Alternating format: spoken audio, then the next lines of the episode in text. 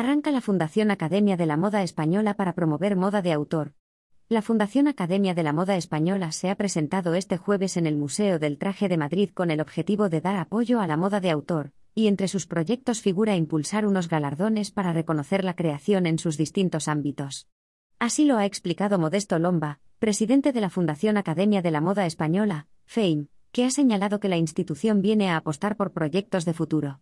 La Asociación Creadores de Moda de España, ACME, que promoverá la FAME, seguirá siendo el apoyo de los diseñadores en ejercicio, mientras ésta se concentrará en la construcción de herramientas culturales, identitarias, sociales, económicas y políticas de futuro.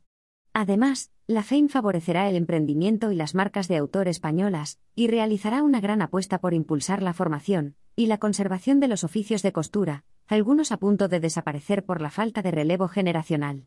Por ello crearán una escuela de altas artesanías con la intención de darles visibilidad y actualización a través de la interacción con el talento creativo. Lomba ha señalado que espera que grandes empresas españolas, públicas y privadas, entiendan la importancia de una fundación de estas características y la apoyen con financiación.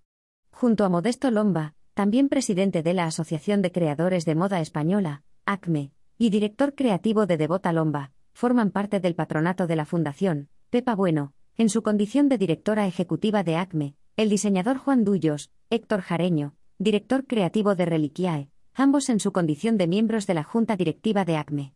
Beatriz González Cristóbal, consejera y experta en la industria del lujo y moda internacional, Elena Roner, directora creativa de la firma que lleva su nombre, Juanjo Oliva, director creativo de Oliva, y Renata Mendaña y Cristina Mesa.